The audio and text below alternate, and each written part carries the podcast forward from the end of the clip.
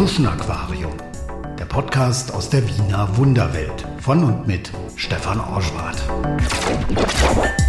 Herzlich willkommen zu einer neuen Ausgabe des Tschuschen Aquariums. Heute geht es in den 22. Bezirk in die Donaustadt und zwar zum Haupttempel der Wiener Sikhs. Ich bin dort mit dem Wiener Obmann der Bekenntnisgemeinschaft verabredet, mit Gursharan Singh Mangat. Hallo.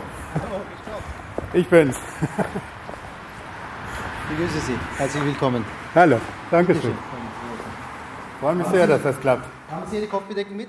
Der Wiener Sikh reicht mir einen Bandana als Kopfbedeckung. Er selbst trägt einen Turban und einen langen Bart, der schon von grauen Strähnen durchzogen ist. Am Eingang des Tempels heißt es nicht nur Haare bedecken, sondern auch Schuhe ausziehen. Gursharan Singh Mangat erklärt die Kleiderordnung im Sikh-Tempel.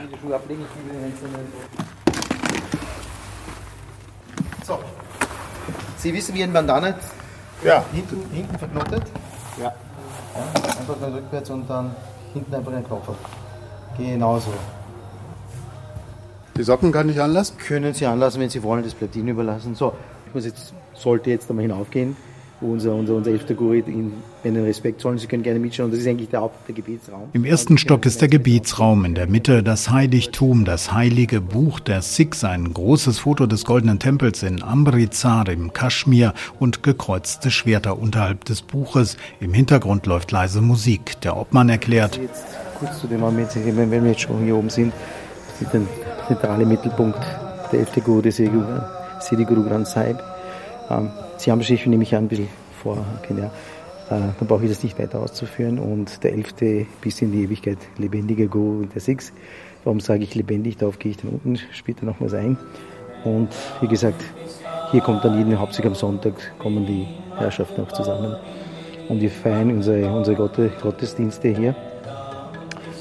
Sie haben auf der, auf der rechten Seite noch einen, einen, einen, einen erhöhte Stelle, einen kleinen äh, der Pult, auf dem sich dann auch äh, Sänger befinden, also meistens Priester oder egal wer aus der Gemeinde kann natürlich auch sehr gerne auch vortragen. Die Instrumente sind zwei, die äh, am gängigsten auch sind. Das ist zum einen das Harmonium, das ist eine Art Akkordeon, aber nur auf dem Tisch liegend, also mit einem Blasebalg auch betrieben, wie ein Tasteninstrument. Und natürlich das Tabla, das in der indischen Musik nicht fehlen darf, also Schlagzeug in dem Sinn. Und da werden halt, wie gesagt, die ganzen Verse, die Weisheiten, die im 11. Guru verfasst sind, auch gesungen. Das ganze Werk an sich, der Siddhi Guru Granth Sahib ist, ist, in Ragas verfasst, in Melodien. Also kann jeder Vers dort auch angestimmt werden und auch musikalisch. Musik hat einen, genießt sehr großen Stellenwert, aber es ist auch die, was in Bezug auf Spiritualität auch letztendlich. Ja. Weil Sie sagen, Musik hat einen hohen Stellenwert. Ist das äh, eine Verbindung äh, in eine andere Welt oder? Ja, darauf können wir dann später vielleicht unten nochmals eingehen, weil die Dame meditiert, möchte sie nicht stören. Ja. Das heißt, also zu, zu dem Raum an sich gibt es da keine Fragen, nehme ich an. Ne? Das ist Amritsar, ne? Das ist Amritsar richtig, das, was Sie hinten sehen. Also der eine der fünf Hauptwallfahrtsorte bzw. der Six. Musik spielt eine zentrale Rolle. Das heilige Buch, das die Sikhs wie einen spirituellen Lehrer, also einen Guru, verehren, wird gleichsam vertont. Eine Frau aus Ungarn meditiert im Hintergrund des Altarraums. Wir steigen nun gleichsam in den Bauch des Tempels hinab. Wie groß ist denn die Gemeinde? Wir schätzen jetzt grob einmal österreichweit gesehen, also das ist ca. 15.000 jetzt einmal. Der Hauptteil natürlich in Wien, gefolgt von äh, Linz, denke ich, Salzburg. Dann gibt es kleinere Gemeinden in Klagenfurt, in Graz. So, das ist dieser gemeinschaftliche äh, Ausschank, glaube wenn man so will. Also bei uns wird als Langer bezeichnet Gemeinschaftsküche, was ein wesentlicher Bestandteil äh, oder Institution in, in der Sikh-Religion auch darstellt, also wo die Leute sich auch zusammen nach dem Gottesdienst auch zusammensetzen und natürlich dann auch ein Mahl, ein heißes Mahl auch einnehmen, ist in allen Tempeln, den Sikh Gurdwaras, auch letztendlich vorfindbar. Und jeder ist herzlich willkommen. Das Schöne daran ist, jeder ist willkommen. Im Gegenteil, es werden sogar, also bevor man sozusagen Audienz beim Guru ansucht, an Anführungszeichen, oder sich dort in, den Gebetsraum begibt, sollte, sind wir dazu angehalten, zuerst in den Speiseraum zu kommen, eine Kleinigkeit zu essen, hat den Hintergedanken, dass wir natürlich alle am Boden sitzen, ja, das Gleiche serviert bekommen, von vornherein gleich sozusagen eines mitgegeben wird, dass du gleich bist. In Gottes Augen bist du egal, egal wer du jetzt bist, welche Status du auch inne hast in, in, in deinem alltäglichen Leben. Ja. Hier bist du einer von all den anderen. Also es gibt da keine Hierarchie in dem Sinn. Jeder, jeder ist in Gottes Augen gleich. Und das soll damit auch äh, symbolisiert. Abgesehen davon natürlich, dass man natürlich auch Hungernden zu essen gibt. Also die Leute, die jetzt kein Obdach haben und nicht zum Essen sind natürlich auch herzlich willkommen. Ja. Sie haben ja auch in der Flüchtlingskrise ähm, ja, das war richtig. Ja. Da, da, es ist sehr viel auch hier gekocht worden. Das ist der, eine, der größte Tempel in Wien es wurde auch sehr viel hier auch gekocht. Ich zeige Ihnen später vielleicht auch die Kochtöpfe, die teilweise auch verschlissen sind durch die ganze Arbeit. Also es wurde ja sehr viele Essen auch ausgegeben. Ja. Und das ist, wie gesagt, der zentrale Mittelpunkt, also wenn es jetzt äh, in Bezug auf Bekochen geht, also das ist die Küche. Da wir haben wir heute schauen, dass wir vielleicht da Licht oder weiß gar nicht, ob man da. Okay, gut. Äh, das sind die ganzen, äh, Sie sehen, Sie können kurz einmal den Überblick hier von hier beschaffen, wenn Sie wollen. Also da wird dann für sich gekocht bei uns, ja. Ja, das und sind die, die großen Packungen. Das ist richtig. Unter anderem, ja. Und das ist unser kleiner Vorratsraum. Dort haben wir halt unsere Lebensmittel, äh, die so halt gekocht werden hier. Und wie gesagt, bei, bei, bei, uns wird äh, lacto-vegetarisch gekocht. Das heißt, also ist, ähm, äh, jeder, egal ob Veganer oder Koscher, also es ist an sich auch als Koscher zu bezeichnen in dem Sinn, weil alles, was es betrifft, weder, weder Fleisch noch Fisch noch Ei verarbeitet. Und warum sage ich Lacto?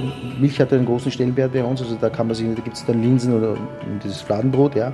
Das kann natürlich jeder essen, ja, wenn auch ein Veganer in dem Sinn. Also bei uns gibt es da eingehend, ist auch von der, von der Verköstigung halt einer, der spricht, spricht auch alle Menschen in dem Sinn auch an. Mhm. Und wer finanziert das? Also das kommt durch Spenden zustande? Das kommt hauptsächlich durch Spenden, das, wie Sie wie wir oben auch gesehen haben, das ist, wie gesagt, ja, das ist die Schalter, ja, das war der. Das ist unser, unser Haupt, Sie sehen hier ein bisschen rückwärts, das sind diese Kochtöpfe, die wir haben in dieser Dimension. Dort die, die ganz großen mit den großen Gräfen, das waren die, die dann für sich auch zur, bei der Flüchtlingsverköstigung auch verwendet wurden. Das sind dann wirklich schon, ich weiß nicht, wie viel Liter Meter, wüsste ich jetzt, jetzt gar nicht, aber da geht einiges hinein. Ja. Und 100 das Liter würde ich schätzen, ne? Ja, auf alle Fälle, wenn nicht sogar mehr. Ja, das ist, also, das ist diese Dimension bei dir. Und das wird, äh, das wird bei uns hier da. Vom, vom Geschirr gibt es dann für sich grundsätzlich alles aus Edelstahl. Ja. Zum einen ist es drucksicher, zum anderen natürlich muss es schnell gehen beim Abwasch auch, weil natürlich äh, wir haben jetzt teilweise bei großen Festivitäten leicht einmal acht, acht bis, an, bis an die 1000, sage ich einmal ganz vorsichtig, an bestimmten natürlich nicht jeden Sonntag. Jeden Sonntag ist es um die 400 Leute. Die gehen, glaube ich, in zwei, drei Durchgängen geht es dann sich locker meistens aus. Aber bei großen Feierlichkeiten, großen Festivals, die wir dann auch angehen, da sind es doch schon wieder bis zu 1000. Und dann müssen natürlich diese Prozesse ein paar Mal wiederholen, bis alle dann verköstigt sind. Und das muss natürlich mit dem so viel Geschirr, wir haben zwar viel, ja, äh, aber es muss natürlich dementsprechend auch nachgewaschen. Und das wird dann hier abgewaschen, schnell abgetrocknet und geht dann in die zweite Runde für die nächsten. Also es geht relativ flott. Also alles aus Edelstahl, wie gesehen. Und von woher kommen die Leute? Kommen die nur aus Wien? Oder? Überall, also von überall her. Die Dame, die Sie jetzt zum Beispiel oben gesehen haben, das ist eine Ungarin, die auch für sich den, den Sikhismus entdeckt hat. Ja, sie kommt jedes Mal aus. Am Sonntag ist sie sehr oft da. Ich, unter der Woche sehe ich sie jetzt auch zum ersten Mal, aber sie meditiert war. Also es wird bei uns niemand schief angesehen. Ja. Also es wird die Sikhs auch nie missioniert haben. Also es wir haben auch keinen Hintergedanken, wenn wir jemanden hier zu uns einladen, niemals einen Hintergedanken, dass ich jetzt den irgendwie jetzt versuche, zum Sikhismus zu bekehren. Im Gegenteil, das haben unsere Gurus nicht gemacht, das machen wir nicht. Ja. Es geht unseren Gurus niemals um die, um die Quantität, es geht nur um die Qualität. Das ist auch eine wichtige und wie gesagt, nochmals, jeder Mensch ist in Gottes Augen gleich, egal welche Religion er praktiziert. Das sind verschiedene Wege, sagt man sehr häufig, aber bei uns, wir sehen das Leben das auch so, verschiedene Wege, die letztendlich zu einem Ziel führen. Manche Wege sind halt ein bisschen länger, manche kürzer, einige Kinder. Das, das kann man natürlich sehr wohl auch sagen, vorsichtig auch sagen, aber grundsätzlich ja. Also es ist jeder herzlich willkommen. Und äh, von der Gemeinde, also hauptsächlich in Wien, mittlerweile gibt es natürlich Wien-Umgebung sehr viele Leute, die natürlich sich jetzt auch in dem Speckgürtel auch angesiedelt hat, die natürlich dann auch herschauen. Und äh, abgesehen davon haben wir, gibt es in Wien ja mittlerweile schon drei, drei Gurdwaras. Eine ist, ist der älteste im 22. Dann gibt es im 12. Bezirk, das war der zweite, der dann letztendlich dann auch äh, entstanden ist vor Jahren schon. Und jetzt ganz ein uh, unlängst erst entstanden, das waren die afghanischen Sikhs, also die Flüchtlinge aus Afg Afghanistan, die natürlich auch mittlerweile eine relativ große Gemeinde auch darstellen. Und die haben jetzt im 23. Bezirk so ein, ein, äh, eine Liegenschaft auch angemietet. Also insgesamt drei Stellen, also 23., 12. und zwei schön verteilt über Wien wo natürlich jeder, je nach dem Wohnort, den, den Block besuchen kann. Das heißt auch, äh, im Prinzip kann jeder Sikh werden? Ich würde mal das anders formulieren. Wir, wir sind alle Sikh, weil was heißt denn Sikh? Sikh heißt Schüler. Wir sind alle Suchende, ja. Und der Weg, den wir suchen, oder auch in spiritueller Hinsicht gesehen, ist, ist wir beschreiten jetzt den Weg Richtung Gott. Das heißt, wir wollen die göttliche, die, äh, den Gott erfahren in dem Sinn, ja. Und, und das ist auch eine Lehre in dem Sinn, ja. Und um das geht es im weitesten Sinne. Also ich sage, in unseren Augen, ja, ist einer, ist eigentlich jeder ein Sikh. Wir sind alle Suchende, Studierende, also äh, ein Ziel verfolgen. Die anderen haben andere natürlich andere Ziele, materiell, materielle Ziele im Sinne, ja, aber wenn es nach dem Sikhismus geht, gibt's, gibt's, ist der eigentliche Essenz des menschlichen Lebens, durch die Andacht an Gott, Gott zu erlangen. Und das ist das primäre Ziel des menschlichen Lebens. Und deswegen auch Sikh, der Schüler und dem gegenüber der Guru, der Lehrer, ja, der spirituelle Lehrer. Sikh, das sind Zusammenspiel Guru Sikh. Die Sikhs hatten insgesamt zehn Gurus in menschlicher Gestalt und der zehnte nach Guru Gobind Singh hat vor seinem Ableben, wie gesagt, dann auch bestimmt, dass nach seinem Ableben es keinen weiteren Guru mehr in menschlicher Form geben wird, weil all die Lehren jetzt, die jetzt zu vermitteln waren, nicht nur zusammengeschrieben wurden von dem zehnten Guru in diesem heiligen Werk, dem Sri Guru Granth Sahib sondern an und für sich, es waren alle zehn Gurus natürlich, die alles, was sie, was sie auch vorgelebt und gelehrt haben, natürlich auch praktisch vorgelebt. Das ist nicht nur theoretisch, sondern auch praktisch. Und das war mit dem zehnten Guru sozusagen abgeschlossen. Und danach gab es, wie gesagt, die Schrift, die dann auch für uns alle als Guru zu gelten hat. Und wie kommt man Gott nahe? Sie, äh, sie sind, das ist ja das, das, das Schöne dabei, im Sikhismus sagen wir, Gott ist gar nicht entfernt von uns. Im Sikhismus, da gibt es einen Vers, der Hartbaum Senere, das heißt, Gott ist näher als deine Hände und deine Füße. Er ist in dich. Das ist dieser unsterbliche Teil, der in uns, sich in uns befindet. Ja, das heißt, insofern brauchen wir nicht irgendwie äh, uns dagegen, äh, wir sind, Six stehen auch zum, zum alltäglichen Leben, so wir stehen auch zur Familie. Die Gurus, sofern sie in heiratswilligen Alter waren, haben auch geheiratet, haben auch Familie gehabt. Äh, und wir im, Gegenzug, im Gegensatz zur Askese, das ist im Hinduismus verbreitet, wo man halt geglaubt hat, allen Materiellen, und da zählt halt eben mal auch die Familie zum Materiellen, ja, den, dem entsagen muss, um Gott zu erlangen. Und der Sikhismus beschreitet einen ganz anderen Weg, ja, in der Familie, weil letztendlich Gott findest du nicht irgendwo abgeschottet in Wäldern, irgendwo im Dschungel oder in den Bergen Himalayas abgeschottet irgendwo vor, sondern er ist in dir. Das heißt, du musst nur die innere Einkehr suchen. Gott ist in dir, also ist gar nicht weit. Das ist das, was, wo wir sehr viele sagen, eigentlich das Ziel, das ist genauso, wie man, da gibt es diesen schönen Spruch, dass man sagt, okay, gut, man sieht, wenn man im Wald sieht man den Wald vor lauter Bäumen nicht.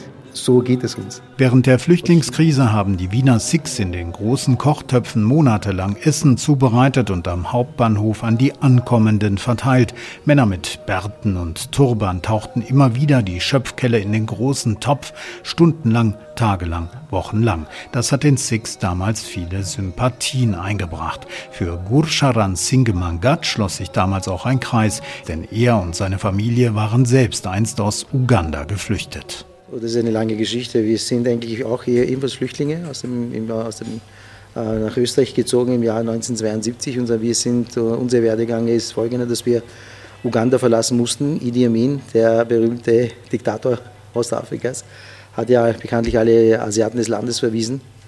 Und äh, das Schicksal hat uns nach Österreich gebracht, weil all unsere andere Familie haben sich gar nicht nach England begeben. Und äh, warum mein Vater jetzt äh, letztendlich Österreich aussuchen kann, aber wir, wir wie Six auch als Gläubiger sich glauben wir auch an das Karma und die, die Vorbestimmung teilweise auch. Äh, und seitdem, wie gesagt, sind wir jetzt mittlerweile in der dritten Generation in Österreich. Also ich habe mittlerweile geheiratet, habe auch Kinder.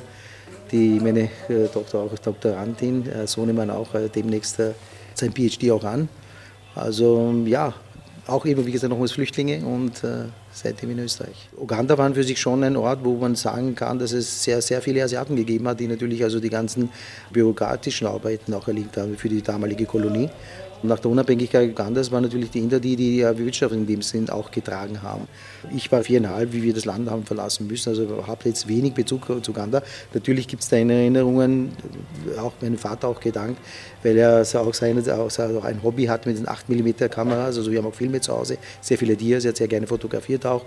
Und damit wurden wir in den jungen Jahren auch, wie wir in Österreich, auch ein gewisses Selbstbewusstsein auch entwickeln, von wo wir letztendlich auch stammen. Ja was für ein Paradies eigentlich Uganda in dem Sinne auch war für uns. Ich bin in Tansania, in Matwara geboren. Ja, das war ein kurzer Zwischenstopp meiner Mutter dort, mein Großvater dort, sie war Besuch zu bei meinem Großvater und er war zuständig für die, er war Head Accountant, Chief Accountant East Africa Railways und er war da in Tansania stationiert und dort äh, habe ich es mir halt so ausgesucht, dass ich dort das Licht der Welt erblicken möchte. Mein Opa ist in dem Sinne auch schon als Gerichtsschreiber nach äh, Uganda gekommen.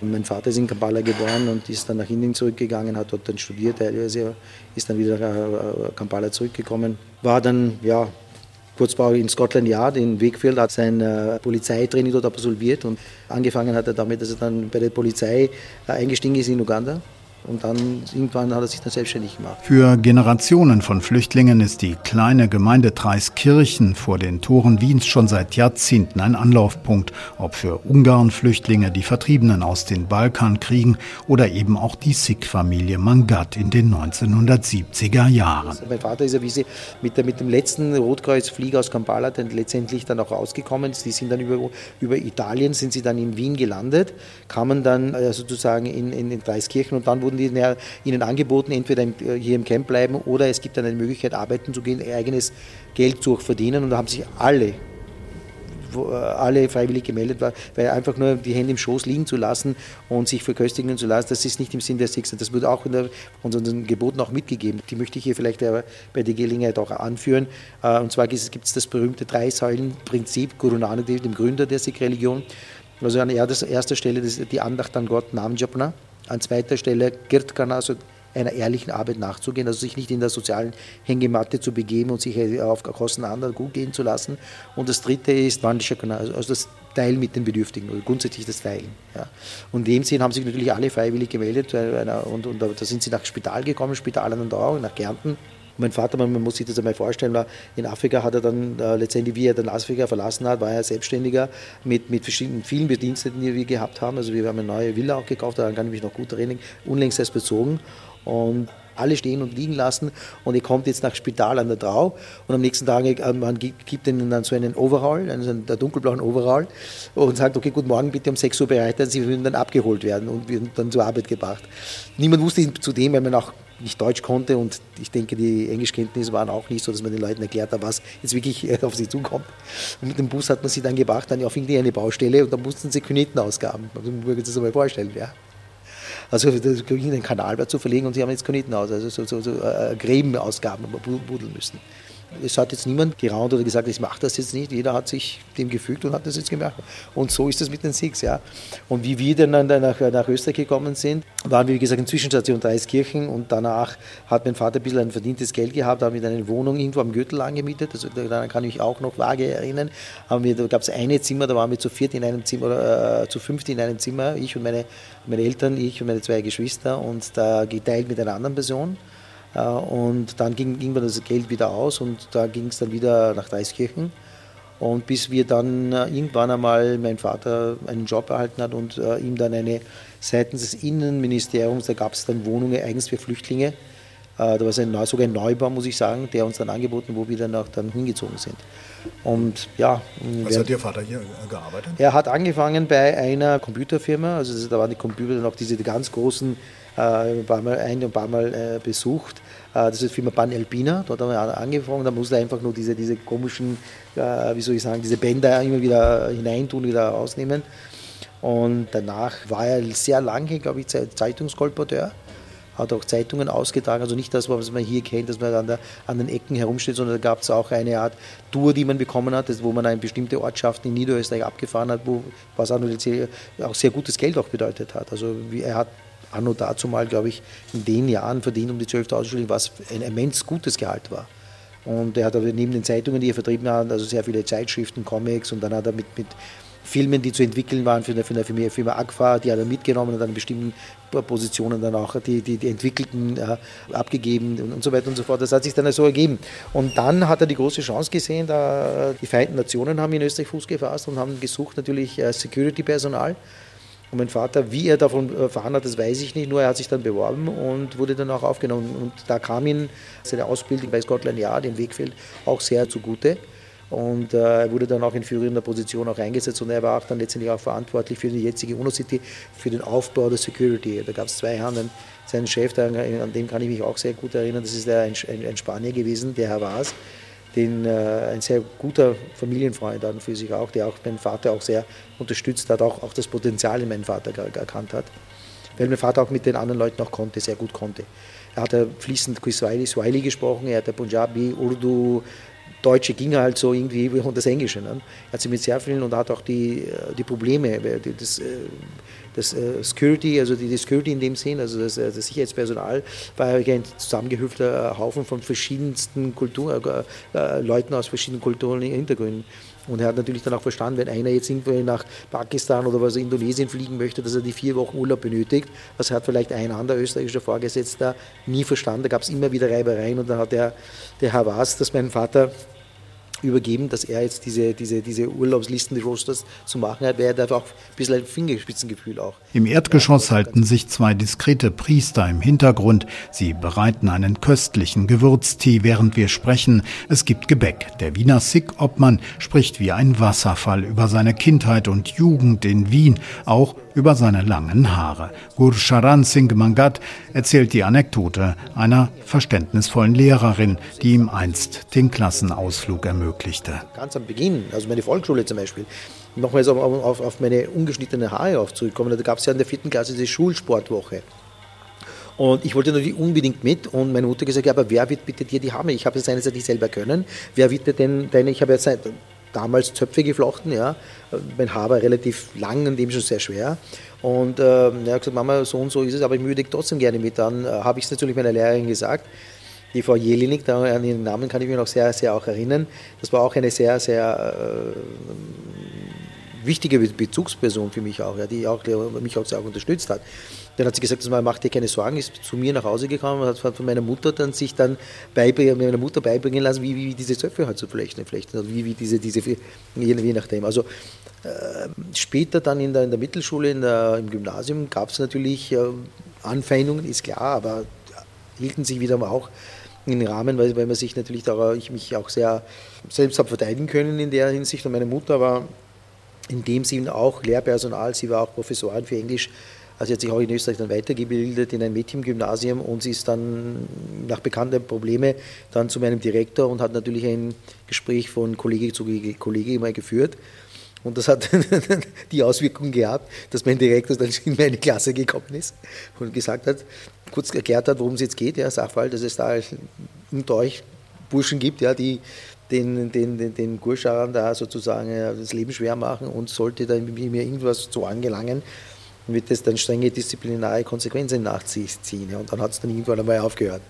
Ich war dann auch, oder bin es immer noch, ähm, für Zusammen Österreich, da gibt es ja vom Innenministerium diese Institution Zusammen Österreich, wo man natürlich dann Leute auch sucht äh, mit Migrationshintergrund, die jetzt in Österreich Fuß fassen konnten, sich gut integrieren konnten, wo man natürlich diese Leute dann auch, auch als, als Integrationsbotschafter zu Schulen schickt. Ja. Und äh, da wird auch sehr oft die, auch die Frage auch äh, mir gegenüber auch gestellt. Und da sage ich einfach, ja, das Wichtigste ist eigentlich, die Sprache zu erlernen. Das ist der Schlüssel zu all den Schlössern, die, die wir letztendlich in unserem Leben auch vorfinden werden. Usharan Singh Mangat trägt den obligatorischen Turban, die Haare auf Kopf und Gesicht lässt er wachsen, eines der wesentlichen Gebote der Sikhs. Grundsätzlich ist es so, dass unser zehnter Guru seinen Jüngern vermittelt hat, sich niemals die Haare zu schneiden, weil letztendlich hat Gott die Kreation, alles was Gott erschaffen hat und Gott ist ein Teil seiner Kreation. Also das ist genauso, also wenn ich, um das gleich verständlich zu machen, also wenn ich Ihnen jetzt einen Klumpen Leben gebe und sage, jetzt forme ihn irgendein ein Gefäß, ein Krug daraus, wenn Sie den formen, dann sind Sie der Schöpfer oder, oder der, der äh, Creator dieser, dieses, dieses, dieses Gefäßes, aber Sie sind nicht ein Teil des Gefäßes. Im Sikhismus ist es so, dass alles, was Gott erschaffen hat, Gott sich selbst auch in, dieses, in seine Schöpfung auch begibt. Das ist alles, was Sie hier sehen, also Fauna und Flora, wie es sich ja, dass es überall ist, Gott auch in seiner Kreation zu sehen, vorzufinden. Und alles, das heißt eine sehr ganzheitliche Sicht, ne? Eine ganzheitliche Sicht, ja, und eine sehr naturverbundene Sichtweise auch letztendlich. Und in dem Sinne natürlich alles, was Gott erschaffen hat, ist perfekt. Ja, und, und davon gehen wir aus, also wenn Gott es so will, dass wir lange Haare haben, dann sei es so. Und, ähm, Aber so, und, so, ein Leben kann ja sehr lang sein und damit auch die Haare. Nein, Sie werden sich wundern. Sie haben jetzt wahrscheinlich, wir, haben, wir sind jetzt zufällig jetzt da, wir werden wahrscheinlich den, den Herrn, unseren Priester auch in Augenschein nehmen können, der jetzt gerade die, die, die seine Kopfhaare auch gewaschen hat. Sie werden sich wundern, die sind dann, äh, gehen nicht einmal zur Schulter. Also es ist ein Irrglaube, dass man glaubt, dass, dass natürlich, wenn man sich die Haare nicht schneidet, dass sie unendlich wachsen. Die fallen ja auch ab mit der Zeit. Im Gegenteil, wir haben das Problem, dass die Haare speziell in unseren Gefilden durch das harte Wasser, obwohl natürlich jeder eine, eine Wasser Wasserentherntungslage zu Hause hat, dass die Haare auch abfallen. Das ist das Hauptproblem, speziell bei den Damen.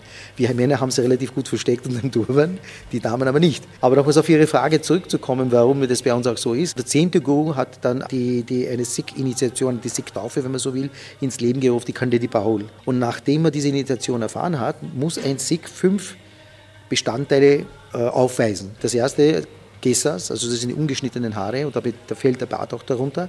Der zweite ist ein Kamm, ein hölzerner Kamm, der dann, nachdem die Haare gekämmt zum Kämmen der Haare auch da ist, also die Haare müssen auch gepflegt werden. Zweimal am täglich sind wir angehalten, uns die Haare auch zu kämmen. Und der wird dann in diesem Haartut, den wir dann oben hier fixieren, letztendlich auch fixiert in dem Sinn. Das zweite K und dann das dritte K ist das Skala, das ist dieser Armreif, den wir meistens am, am, am rechten Handgelenk auch tragen, äh, symbolisiert die Unendlichkeit Gottes und natürlich dann auch, wenn soll einem auf der, sollte man dann einem, sich auf dem falschen äh, Pfad befinden äh, und da diese, diese Kara ist jederzeit sichtbar, das heißt uns auch an unser Gelübde auch erinnern, ja, dass wir ein, ein, ein aufrechtes Leben auch zu führen haben. Das vierte Kakar ist dieser, dieser Dolch, den wir unterm, Sie sehen es jetzt bei mir nicht, ich trage es unterm Gewand, das ist diese Art äh, Kirpan, das ist, das ist also wir, wir bezeichnen das als Kirpan, äh, nicht also das wird nicht das bei uns nicht als Waffe angesehen, sondern eigentlich nur zum persönlichen Schutz, irgendein Schutzgegenstand in dem Sinne. Also es ist deswegen äh, innen wird natürlich sichtbar auch getragen. Und an, an letzter Stelle, das letzte K ist eine bestimmte Art von Kniehose, eine Baumwollschort, die dann an und für sich dann auch äh, auch getragen werden. Also das sind die fünf K. Dem Ganzen, dem drüber gesetzt, also den langen Haar und die Haare auch bedeckt zu halten, halt, thront halt der Turban. Wie gesagt, der Turban ist für Sikh eine Art Krone und das ist ein Zeichen des Respektes. Also einem Sikh einfach den Turban irgendwie abzunehmen wie einen Hut.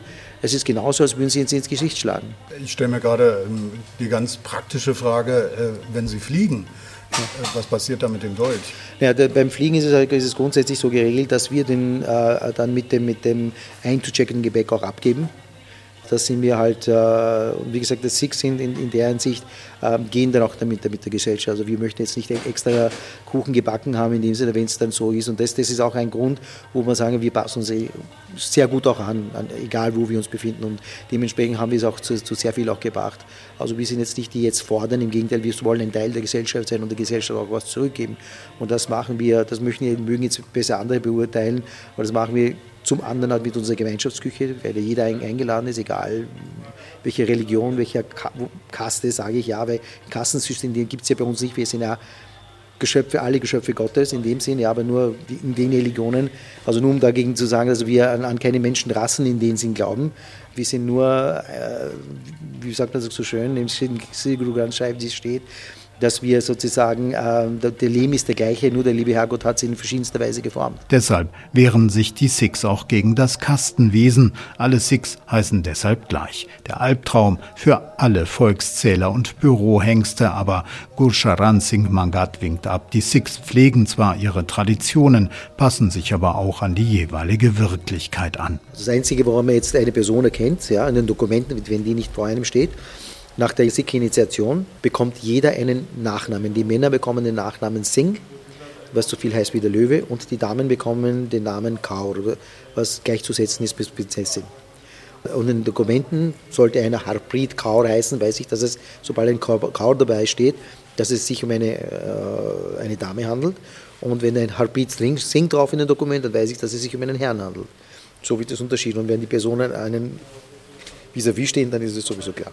Grundsätzlich ist es so, dass natürlich auch mit dieser Initiation, wer in Indien gab es und gibt es leider Gottes in abgelegenen Ortschaften, wo das noch nicht äh, Einzug gehalten hat. Also wir leben jetzt ja schon in einer Zeit, wo das langsam ja auch schon den jeden jetzt schon äh, einleuchten sollte, dass jeder Mensch äh, gleich ist, gibt es natürlich immer dieses Kastendenken. Ja?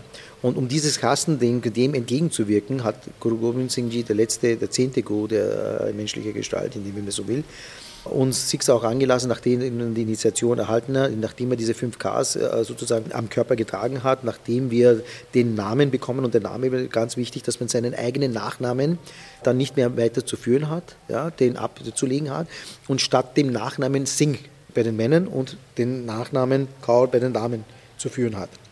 Warum? Weil von dem Nachnamen es dann man auf die jeweilige Kaste auch äh, schlussfolgern konnte.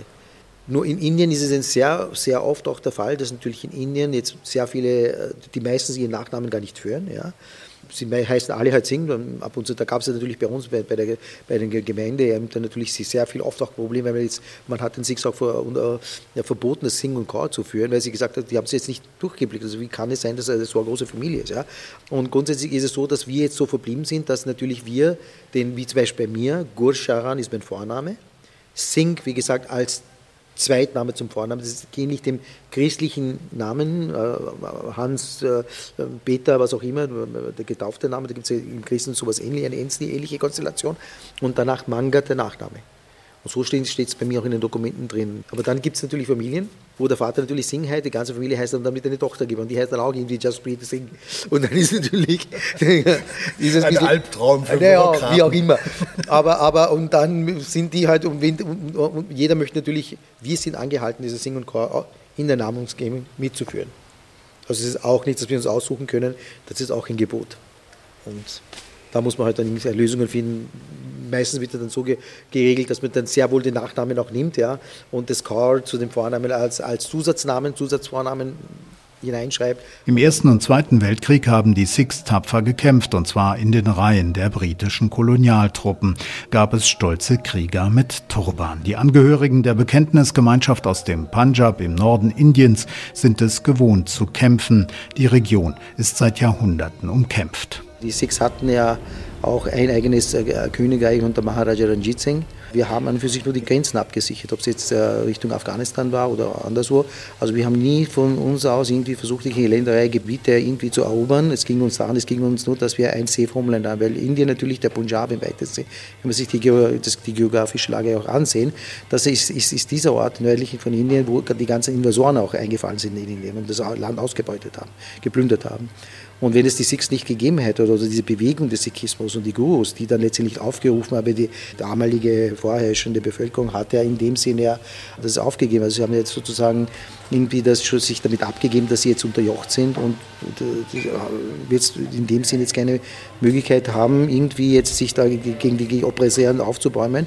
Und da haben die Sikhs, äh, speziell die Sikhs, an für sich auch dem da entgegengesetzt, dass jeder Mensch seine äh, selbst bestimmen sollte, welcher Religion er nachgehen möchte. Also er sollte auch selbst bestimmen können, können über sein Leben. Und das war für sich diese Revolution, die letztendlich durch den Sikhismus auch nach, durch die Gurus auch in, äh, in die Gesellschaft getragen wurde. Durch diese Revolution gibt es heute diese große Vielfalt in Indien, die wir sie, so wie wir sie heute kennen. Weil der letzte Mongolenherrscher, der hatte dann Aurangzeb, der Sohn Shah Jahans. Shah Jahan war der Bauer des Taj Mahals. Also sein Vater hatte also ein ganz ein, ein schlimmer Despot, der ist mit seinen eigenen Familienmitgliedern auch nicht sehr zimperlich umgegangen. Und er war derjenige, der das lange jetzt wirklich äh, zwangsmäßig zum Islam konvertieren wollte. Und da gab es diese Bewegung, das Kriegerische, wo wir gesagt haben, nein, wenn alle friedlichen Mittel erschöpft sind, sollen wir nicht nur, also müssen wir sogar, müssen wir jetzt sogar zur Waffe ergreifen und den Schutz der Bedürftigen, egal welcher Religion, welche Kaste, welche Abstammung derjenige ist, ja, dessen Schutz auch garantieren. Die Sikhs haben da, äh, man darf ja nicht vergessen, im Zweiten Weltkrieg, der, der höchste Orden, der nach meinem Wissensstand einem Soldat verliehen werden konnte, war das Victoria Cross. Und unter den, unter den äh, kolonial, kolonialen Streitkräften waren die Sikhs diejenigen, die die meiste Anzahl an diesen Victoria Crosses erlangt haben. Das kommt ja nicht von ungefähr. Also Sikhs stehen das schon dazu. Also äh, sie sind tapfere Leute, ja, also letztendlich, äh, wenn sie ein Ziel verfolgen, ja, und äh, dann gehen sie dem natürlich auch nach. Als Sebastian Kurz mit der Rechtsaußenpartei FPÖ regierte, verbot sie Kopftücher in der Grundschule per Gesetz. Ein antimuslimischer Move, aber prompt kam es auch zu einem Solidarisierungseffekt. Die Botschaft auch der Sikhs war, lasst meinen Kopf und was da drauf ist in Ruhe. Denn für die Bekenntnisgemeinschaft ist der Turban wichtiger Teil ihrer Identität. Ihn wegzunehmen, eine Ehrverletzung. Das Verfassungsgericht in Österreich kippte letztlich das umstrittene Gesetz als das, was es war, nämlich diskriminierend. Und das war natürlich für uns ein Spießrutenlauf, weil wir natürlich da überhaupt keinen Status dann anno dazu mal hatten. Also wir waren noch nicht äh, keine ähm, Bekenntnisgemeinschaft, was ja die Vorstufe zur Glaubensgemeinschaft ist. Also wir hatten noch nichts, also wir waren nicht eingetragen. Man musste nur von den Sikhs. Es ist mir dann uns halt nicht äh, zugute gekommen, dass ich natürlich sehr viel auch an öffentlicher Arbeit auch gemacht habe und äh, auch die Flüchtlingsbewegung hat uns natürlich teilweise dann auch zugespielt, weil sehr viele Leute die sich seinerzeit eigentlich wirklich in dem Sinn auch erkannt haben. Ja, wer, wer, wer sind das, wer machen das, wer kommt da eigentlich? Ja? Wir waren ein, ein relativ unbeschriebenes Blatt und es wurde dann von den Medien auch seinerzeit in 2017, aber 15er Jahr aufgegriffen und es gab dann natürlich dann auch einen gewissen ähm, Rückhalt sozusagen oder, oder auch eine, eine Gesprächsbasis, wo man gesehen hat, ja, das sind, das sind Leute, die die Gesellschaft auch was zurückgeben und äh, auch seitens der Politik war da an für sich auch diese, das Interesse da. Weil grundsätzlich das, was wir uns an, in diesen Gesprächen auch vermittelt wurde, dass die Sikhs an und für sich in dem Sinn oder die Juden mit der Kippa, um das jetzt genannt zu haben, nicht wirklich, wirklich zur Diskussion stand. Das hat sich dann irgendwie ergeben, weil es dann um Kopfbedeckung gegangen ist und bei uns interessanterweise nicht das schwächere Geschlecht, unter Anführungszeichen, die Mädchen betroffen waren, sondern bei uns die Burschen, weil bei uns gehen die Mädchen ja äh, mit den, einfach mit einem geflochtenen äh, Zopf in die Schule, bedecken sich nicht das Haupt. Das müssen bei uns ja die Jungs nur machen, die dann ein, dieses Batka tragen, ja, dieses, dieses, die Vorform eines Turbans ein, ein, ein Rechteckstuch ist, das natürlich über die Haare, die am Kopf dann verknotet werden, drüber auch ähm, fixiert wird. Ja. Und das wäre bei uns die Burschen. Gusharan Singh Mangat trägt seinen Turban mit Würde. Nach dem Abitur hat er Fuß im Lebensmittelbusiness gefasst. Schon seit vielen Jahren füllt er den Wienern den Bauch mit asiatischer Kost. Ich habe einen Großhandel, Import und Großhandel äh, von Lebensmitteln. Also ich mache auch asiatische Lebensmittel. Eine Marktnische, die ich vor über 20 Jahren aufgegriffen habe und mit Gemüseimporten angefangen. Gemüse, die es hier natürlich nicht gegeben hat. Hauptbereich Lebensmittelimporte und Groß- als auch Detailhandel. Nein, die Frau ist in dem Sinn, ja, sie arbeitet mit, ja, aber nicht Vollzeit in dem Sinn. Ja, sie ist an für sich diejenige, die sich für die Finanzen kümmert. Also sie ist die bei uns, wie, wie so, auch in sehr Familien, Familien, die, die, die, Dame des Hauses, die das Sagen hat. Also sie, sie kümmert sich um das Finanzielle, also, also, also die, die Bank. Ich bin ja der Mann, für, für alles eigentlich, also Mädchen für alles, also ähm, Behördenwege oder, oder, oder Bewilligungen und Importe. Mittlerweile seit dem Brexit gibt es ja auch sehr viele jetzt Auflagen, die jetzt erfüllt werden müssen. Früher war es natürlich viel einfacher, auch für die Importe und dergleichen zuständig. Und für den Einkauf in großen Weinen dann haben wir natürlich ein Team von Leuten, die natürlich dann für den, den Großhandel zuständig sind. Als Kind sei er öfter mal als Tschusch beschimpft worden, erzählt er, oder als Chinese geschenkt. Als was sieht er sich heute selbst? Ist Wien seine Heimat geworden? Wien ist definitiv Heimat, wobei ich jetzt äh, kein Wiener, sondern Niederösterreich bin seit Jahren schon und mich, mich eigentlich in, äh, am Land eher für wohler fühle als in der Stadt. Ich bin kein Stadtmensch als solches. Ich denke, wir haben ein sehr gutes öffentliches Verkehrsnetz. Wir haben eine sehr reine und saubere Stadt in dem Sinn, also sehr reinlich. Also wenn man sich die anderen Metropolen ansieht, ist es ja nicht wirklich der Fall. Also was jetzt die Reinlichkeit betrifft, was finde ich sonst noch gut, ja. Wien als Stadt der Kultur in dem Sinn, ja, wenn man dafür ein Faible hat, natürlich definitiv, ja, also Museen, also all, all diese Dinge, die man, die, die natürlich einen auch ansprechen. Man kann eigentlich, äh, wenn man irgendwelche Hobbys oder Wünsche in der Hinsicht nachgehen möchte, kann man die in Wien eigentlich auch finden, denke ich, ja. Stolz in dem Sinn, auch in Wien aufgewachsen zu sein und auch ein Teil der, der Gesellschaft auch zu sein, definitiv. Also das, das sehe ich auch bei meinen Kindern. Abgesehen davon, als was verstehst du dich? Als Österreicher, als Inder, als Afrikaner, du bist in Afrika, also wusste ich nicht. Und der Tag, an dem Tag, an, an dem diese Frage für mich äh, beantwortet war, der Angelobungstag meines Sohnes beim Bundesheer, wo er den Eid auf die Fahne abgelegt hat und er unter den all 500, oder wie viele Rekruten da waren, die an, dem, Zeit an dem Tag gelobt wurden, und er von den verschiedensten Rekruten mit einem Turban tragen, als vier jener ausgewählt wurde, die dann letztlich wirklich auf der Flagge die Hand auch ablegen durften und den Eid geschworen haben.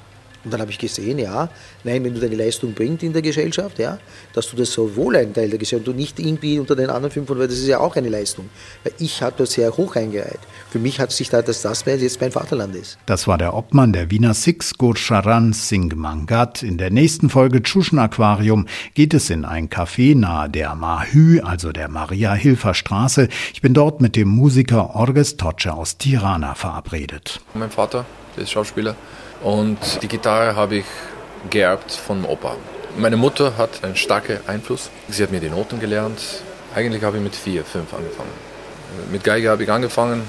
Die Geige war extrem klein, wie ein Löffel damals, so richtig so klein. Ja, die Geige wurde groß und ich auch. Wir haben die Band gegründet damals 2008, 2009 und damals war ich ein bisschen so Fan von Rockabilly und habe mir sehr getaucht, ein bisschen immer eine Gretsch-Gitarre in der Hand zu haben. Das war ein Traum.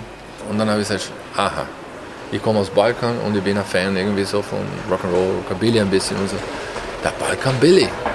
Das ist es. Und jetzt gehen wir ins Studio. Wenn euch Tschuschen Aquarium gefällt, abonniert den Podcast überall da, wo es Podcasts gibt. Sagt es weiter, teilt die Folgen, wenn ihr mögt. Ihr könnt auch bei Steady eine Mitgliedschaft abschließen, um mich zu unterstützen. Und wenn ihr mehr über die Wiener Typen wissen wollt, Tschuschen Aquarium gibt es auch als Buch und zwar bei Danube Books. Bis zum nächsten Mal. Für heute sage ich Tschüss und Baba. Tschuschen Aquarium Podcast aus der Wiener Wunderwelt von und mit Stefan Orschwart.